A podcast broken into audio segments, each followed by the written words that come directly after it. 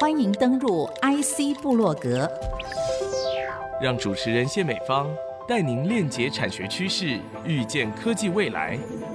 请听“光耀台湾”专题系列。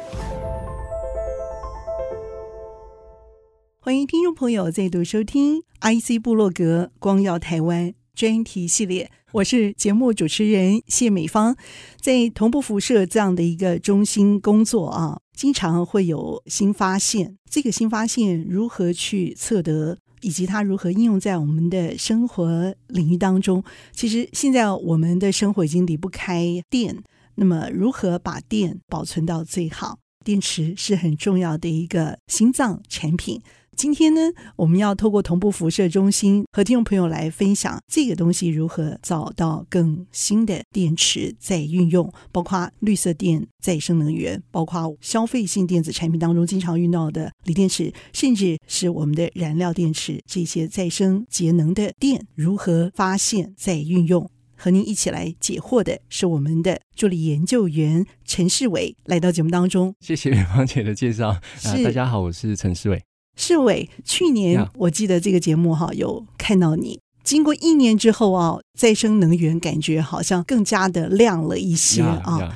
这个东西跟你手上的研究，尤其在疫情时代发展到现在，我们有好多的能源啦，好像都省下来了。对。然后这个地方，我们是不是可以因此而做一个巧妙的一些新的发现或创新结合？我也是很好奇啊。所以这个这一年过后再来看你的研究，对，我觉得一定会有一些不同的地方。那么。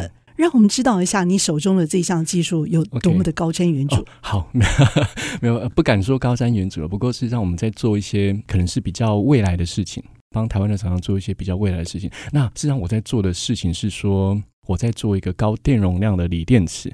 为什么要做这件事情呢？其实一开始当我接到这个 mission 的时候，希望可以去帮助台湾的不管是电池产业或能源产业。我发现一件事情，就是说，哎，与其我们在现在的技术去做琢磨，去很努力的把现在的东西变得更好，那倒不如我们去做一件事情，就是我们直接去做未来的东西。对，那这样也可以让台湾的厂商可以一次就往前跨一大步。所以那个时候我就开始在做一个材料，就做 silicon anode，就是矽阳极。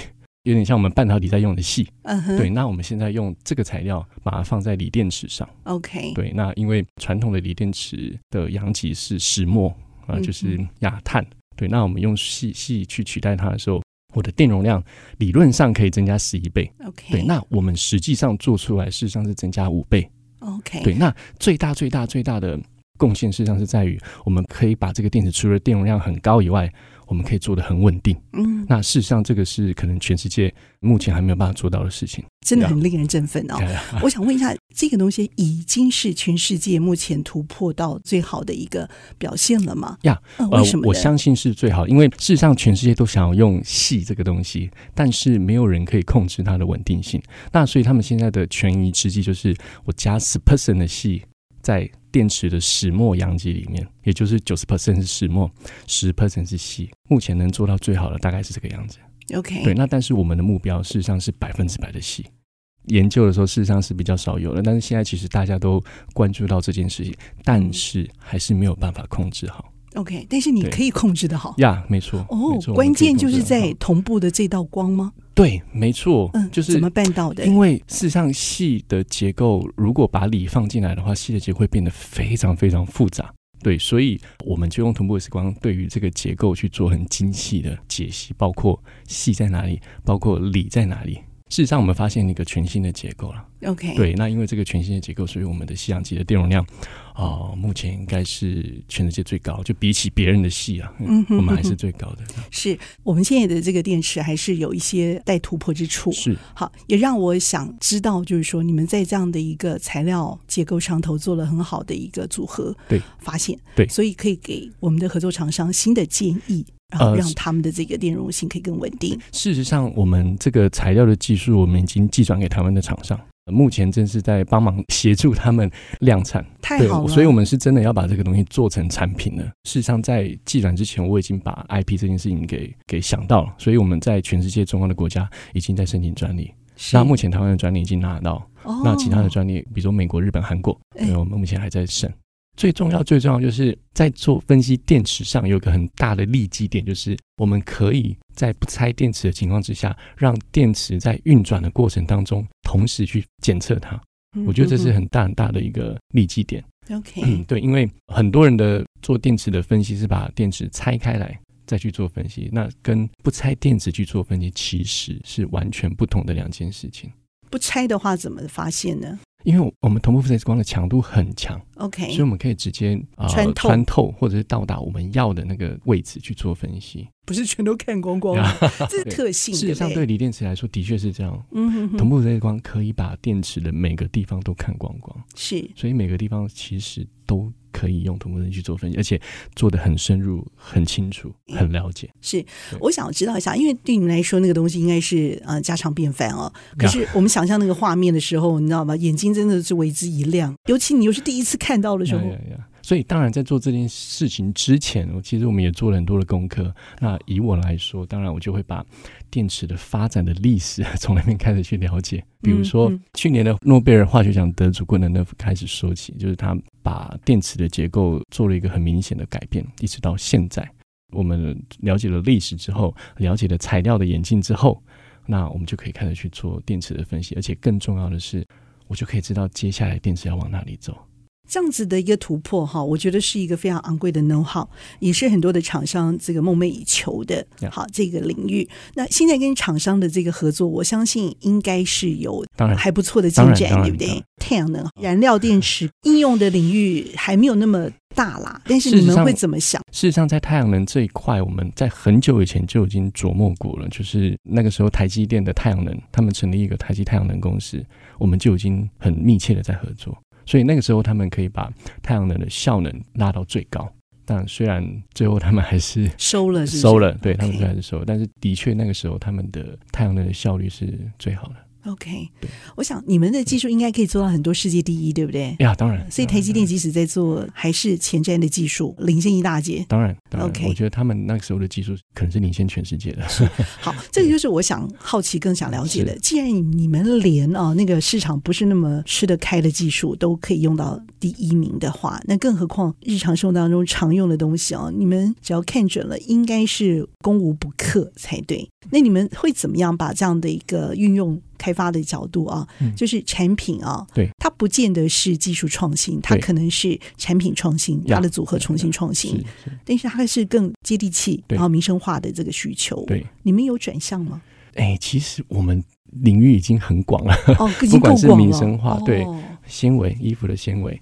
呀，电池当然嘛，所以你的材料无所不做啊。呀呀，我们中心有各式各样的人才。嗯，比如说你这个小组，对呀，我们怎么样跟其他的跨领域合作？比如说，我们有懂电池的人，有材料的人，有懂钢铁的人，有懂纤维的人，有懂高分子的人，有懂碳纤的人，有懂半导体的人，还有专精在做技术分析的人。嗯，最后这件事情很重要。这历史好 好精彩哦！我自己经手，除了电池之外啊，对对对。其实我们在钢铁这边，其实我们也是一直在很快速的在走，各式各样都会用到钢铁。还有比如说呃，离岸风电，嗯，对他们的不管是离岸风电真的是很热门，不管不管是他们的叶片，其实我们都可以做很多事情。还有前几个月台中捷运不是刚开始试运行，然后后来说什么连接器断掉，对断掉，然后他们要开始去找分析怎么去做分析吗？没有，我们如果来做这件事情，很快就可以告诉你。你到底是哪里出问题？就是这个例子。OK，比如说之前的高铁的转测器，转测器。对，OK。为什么？其实台湾很多人可以做这件，当然我们一定也可以做这件事情。嗯哼哼。但最后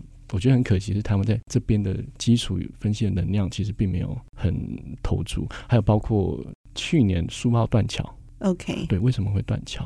如果你们的光一射，就知道它可能哪里。呃，我们不不能够说，哎呀呀，事实上我们可以去做中子影像。OK，像日本一样，他们就把一个中子影像车开到桥上，就开始分析这个桥哪里有空了，里面的钢筋好不好，有没有断掉。美国也在做这件事情啊。那你们有吗？我们没有。其实我们台湾在这边比较慢一点，慢很多。好，实际上这样想起来的话，我觉得你们接地气的空间还很大耶。呀呀呀，当然，就是看上面的这个政策怎么来导引，对不对？当然，OK，这个部分不只是政策啦，其实我们也在，你们也自己在努力拓点嘛，对不对？当然，因为我知道你们最近这两年有一个产。业应用的这个部门也是跨领域的呀，跳出来了，要做这个事情。我觉得就像我们当初所预期的，就我想要给台湾厂商一个新的材料，呃，一个下一个时代的材料。我想我们现在做到这件事情，那接下来要做的就是赶快让这个东西商品化。台湾的这个转型呢，很重要的一个基准点就是要发现它的重新再利用的价值。那么，同步辐射这样的一个特殊的研究，在在的显示了它可以把这样的一个价值重新再造，从破坏当中重新找到新的亮点的可能性。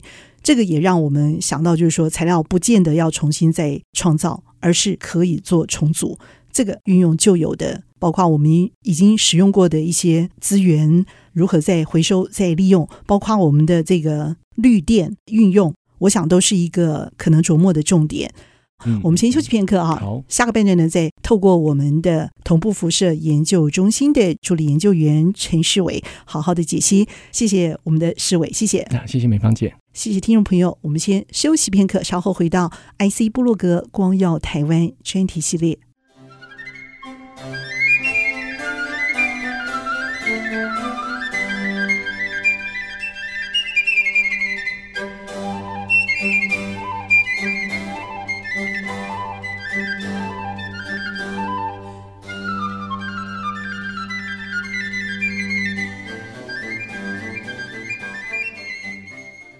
欢迎听众朋友再度回到 IC 部落格光耀台湾专题系列。那么在节目当中啊，头部辐射中心的助研世纬带着我们啊进入了这样的一个电池的世界当中，透过材料的解析、重新发现，而让电池有了全新的这个发动力。它的效能已经是全世界目前最高效能。那么这个东西如何办到？我想就是透过一个重要的一个观测利器，就是这支光学的放大镜哦。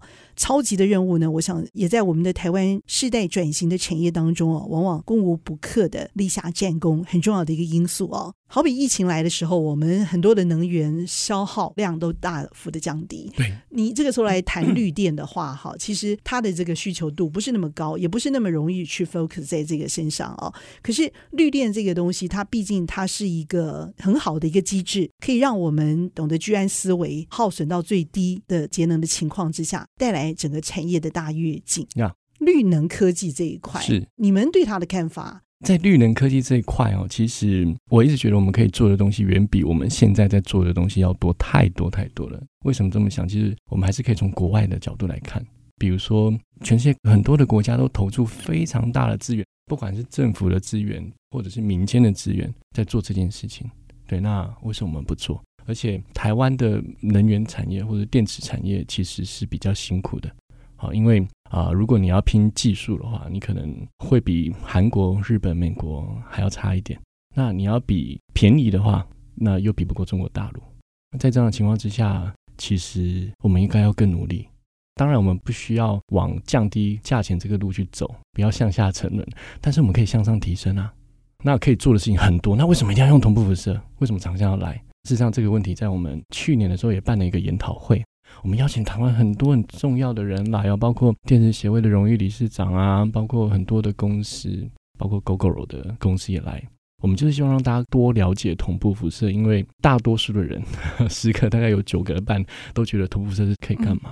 对，我们希望让大家更了解。那也就是说，我们可以做到的事情真的很多，包括不要拆电池，我们直接去做分析，这件事情真的非常重要。还有就是，我们可以分析到精细到一个原子的尺度。对，我们不只是看整体的，当然也可以。对，我也可以去了解，现在我这个电池的充放电电压多高的时候，电流多大的时候，电池为什么会表现不好，或者为什么会表现好？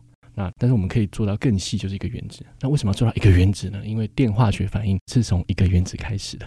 对，我想这件事情可能比较少人会去想到这一点，但是的确是这样，根源是一个原子。嗯我记得李远哲他有曾经提倡过氢电这个事情，好，因为这个东西跟燃料电池也有关。对，这个市场可能我们还看不到。虽然最近，比如说日本也是有些厂商开始想要再去做，比如说 Toyota 开始要回过头再去做氢能汽车，但是我觉得有几个关键问题还是没有解决。比如说，如果今天我们的汽车后面装了一桶氢气，处理不好的话会爆炸，大家会不会担心？嗯对我自己就没有办法接受这件事情。老实说，老实说，那虽然它很环保，最后产出来的是水，它的废弃物只有水。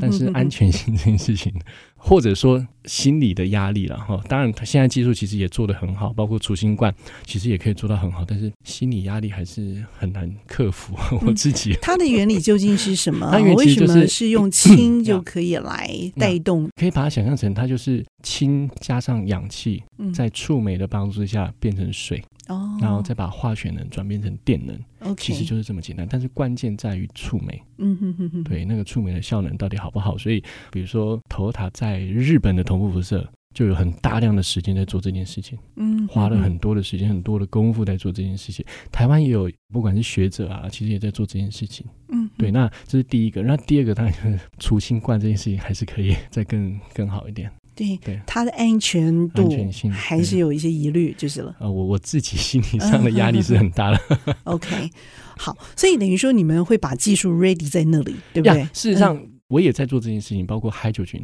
跟储氢，就是钢铁的关系嘛。我觉得所有技术的源头，我觉得就跟张忠谋董事长说的很很像，就是其实所有的一切最简单的是最重要的。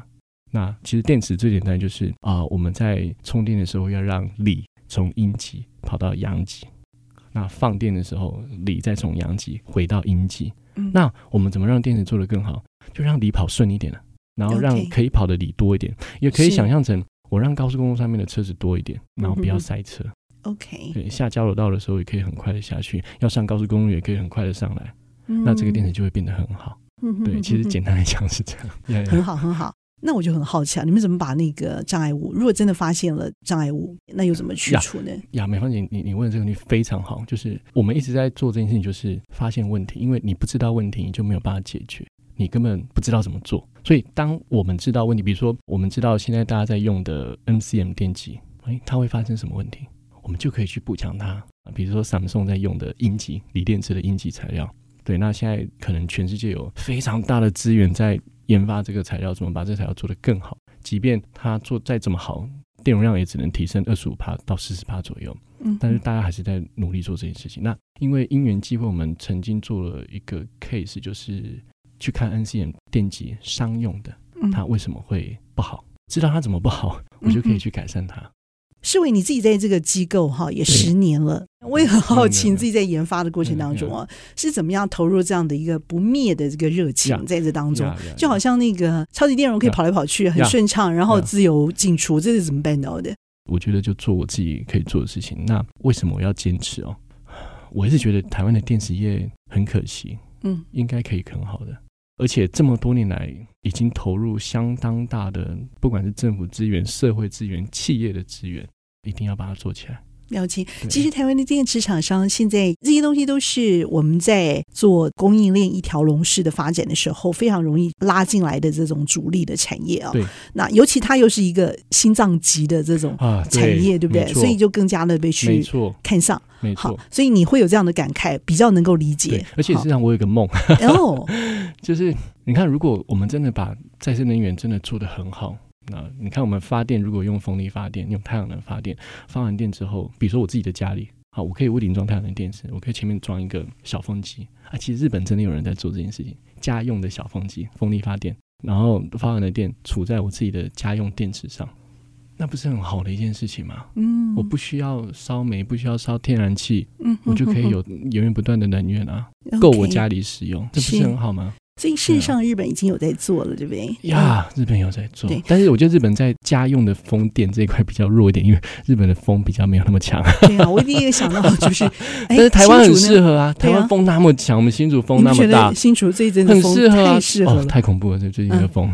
电池这个产业啊对你的这个材料研究了来说，它应该是很重中之重的一个产品。当然，因为我相信一定还有其他的东西啊，在你这个任务当中是有一个很重要的一个新亮点的一个导向。对，那对你来说，这个工作对你的意义是什么？这道光在你的生涯当中啊，究竟是扮演什么重要的角色？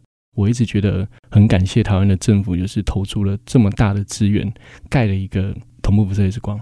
对，那我们既然有一个这么好的设备，那我们就好好用它。这是我心里面可能是比较大的呀，driving force 呀。你一定会碰到困难，被阻塞的时候，当然，那个时候你怎么做突破？其实我曾经卡了一年一年多的时间，一年半的时间在开发这几个东西上面。对，那我的方案就是，我就去问遍所有的专家，对，那看遍所有的资料。我豁然开朗吗？对，对，运气好，就有一天突然豁然开朗。对，OK，所以重要的关键是卡在哪里？就结构分析上。对，那不是你的本行吗？对，但是我们发现了一个原本预期不会存在，但是又是一个新的结构。哦，比如说在理论上它应该不会存在的，嗯、哼哼但是我们确实看到它，然后又非常的复杂。即便我在做 X 光，然后当初看到这个图谱的时候，我也我也是吓一跳哈。但是我们最后还是.还是做出来了。对，所以继承的事实当中，我们还是可以找到新的突破跟发现点。你的意思是这样子？呀，当然，当然，当然。OK，太好了，而且台湾可以，对不对？而且台湾可以，对，而且我们可以改变。太好了。今天非常的谢谢我们的同步辐射中心的中生代，我们的助理研究员陈世伟，光照般的温暖的声音，在节目当中精彩的分享，谢谢，谢谢，谢谢，谢谢听众朋友您共同的参与，IC 布鲁格光耀台湾专题系列，我是谢美芳，拜拜。拜拜。